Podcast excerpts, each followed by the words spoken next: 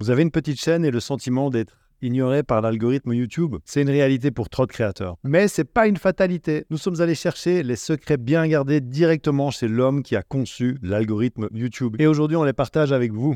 Votre époque d'invisibilité est révolue. L'ascension commence maintenant. Je pense qu'il a fallu plus d'années qu'il n'aurait dû pour que les créateurs comprennent vraiment que leur vue était déterminée par la qualité. Coupé. C'est qui ce type?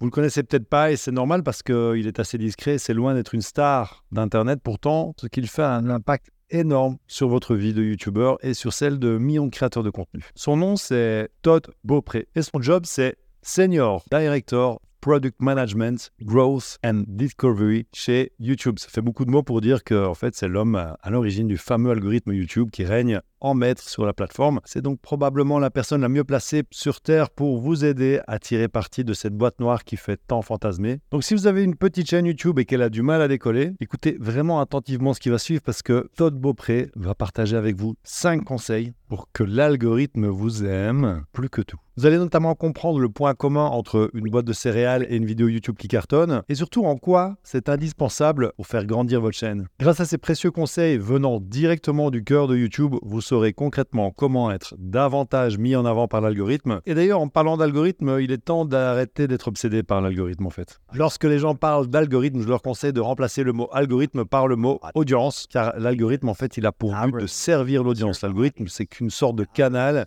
et ce sur quoi vous devriez vraiment vous concentrer, concentrer votre attention, c'est ce qui intéresse le public. Et ce que Todd dit ici, c'est d'arrêter de se focaliser sur l'algorithme. Beaucoup de créateurs essayent de craquer les codes de l'algorithme pour trouver la formule magique qui garantira leur succès. Je ne leur jette pas la pierre parce que c'est une idée très séduisante, mais le problème, c'est que cet algorithme est un secret très bien gardé dont seule une poignée de personnes chez YouTube savent bah, vraiment ce qu'il y a dedans. Quoi. Alors pourquoi perdre son temps à essayer de craquer le code? À la place, vous pensez à votre audience. Pourquoi? Bah, Tout simplement parce que l'algorithme l'algorithme est centré sur le spectateur. Et l'objectif ultime, vraiment pour nous, créateurs de contenu, c'est de faire en sorte que les gens aient une expérience satisfaisante sur YouTube pour qu'ils reviennent demain, reviennent encore dans un an parce que ben, on leur a toujours offert des contenus qui, les ont satisfaits. l'algorithme, il cherche donc à comprendre ce que les spectateurs aiment, ce qui les intéresse, pour ensuite proposer davantage de contenus similaires. Ça signifie que si vous produisez du contenu que votre audience aime et qu'elle a envie de voir, vous faites le jeu de l'algorithme et il mettra votre contenu en avant. C'est vrai que c'est un peu facile de se perdre dans la recherche des astuces, des hacks à la mode pour améliorer ses performances sur YouTube. On voit bien quand même que Todd nous rappelle que l'objectif principal est de satisfaire le public. C'est là que devrait se concentrer notre attention en tant que créateur. Donc la prochaine fois que vous vous demandez comment plaire à l'algorithme YouTube, souvenez-vous des bons conseils de Todd et posez-vous la question qu'est-ce qui plairait à mon audience Ok?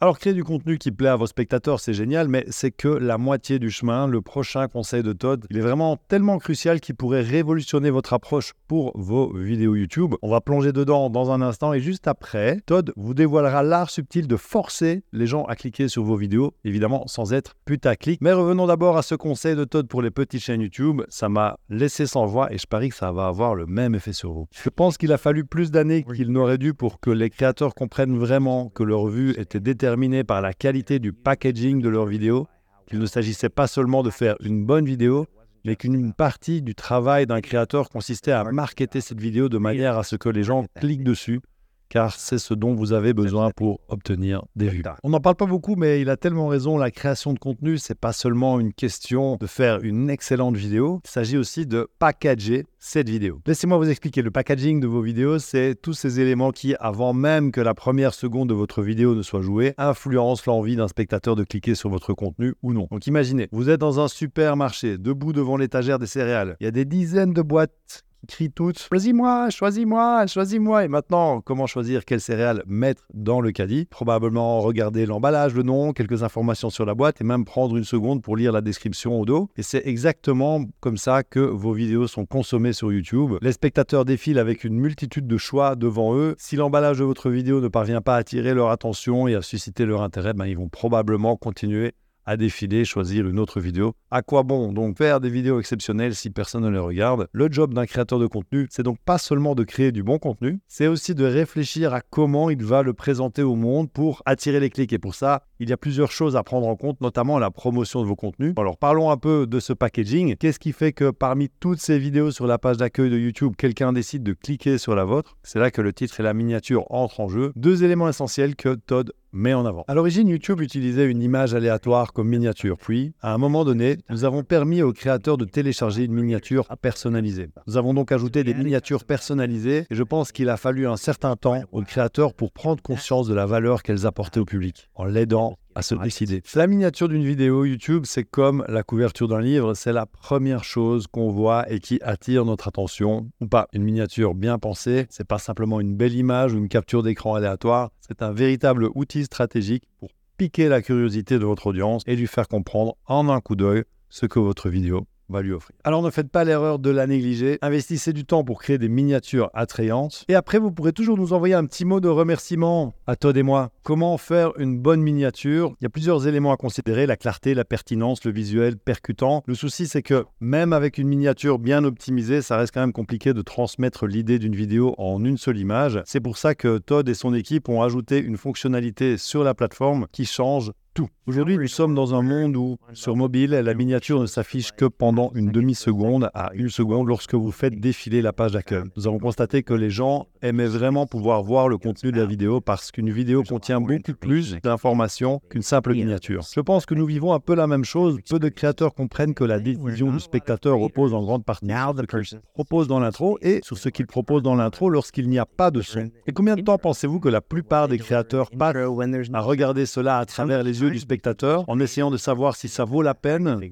que je prenne mon temps. Pas incroyable ça Cette prévisualisation automatique signifie que L'introduction de votre vidéo est devenue l'accroche visuelle, le moment décisif qui décide si quelqu'un va regarder votre contenu ou simplement défiler plus loin. Alors si vous pensez que c'est une information en or, préparez-vous parce que le prochain conseil de Todd lève le voile sur les trois éléments clés que l'algorithme YouTube utilise pour décider quelle vidéo mettre sous les yeux des spectateurs. Et vous allez voir que c'est pas ce que vous croyez. Mais revenons avant à cette prévisualisation automatique. C'est vraiment grâce à elle que de plus en plus de spectateurs commencent à regarder les vidéos sans même cliquer dessus. Et donc, si les premières secondes de vos vidéos ne parviennent pas à capter l'attention des spectateurs, en fait, ils vont passer à la vidéo suivante avant même que vous puissiez dire pouce bleu. C'est un peu comme lorsque vous rencontrez quelqu'un, on n'a pas deux fois la chance de faire une bonne première impression. Et avec vos vidéos, c'est pareil. Et Todd apporte une précision importante, c'est se font sans le son. Donc votre intro doit être engageante, autant par le son que par le visuel. Utilisez des images, des graphiques, des sous-titres, tout ce qui peut attirer l'œil et susciter la curiosité. Les premières secondes de vos vidéos sont en quelque sorte devenues les nouvelles miniatures. Maintenant qu'on a dit tout ça, je suis certain que vous aimeriez quand même savoir ce que l'algorithme prend en compte pour choisir quelle vidéo mettre en avant. Et Todd partage justement les trois éléments les plus importants. Pensez-y de la façon suivante.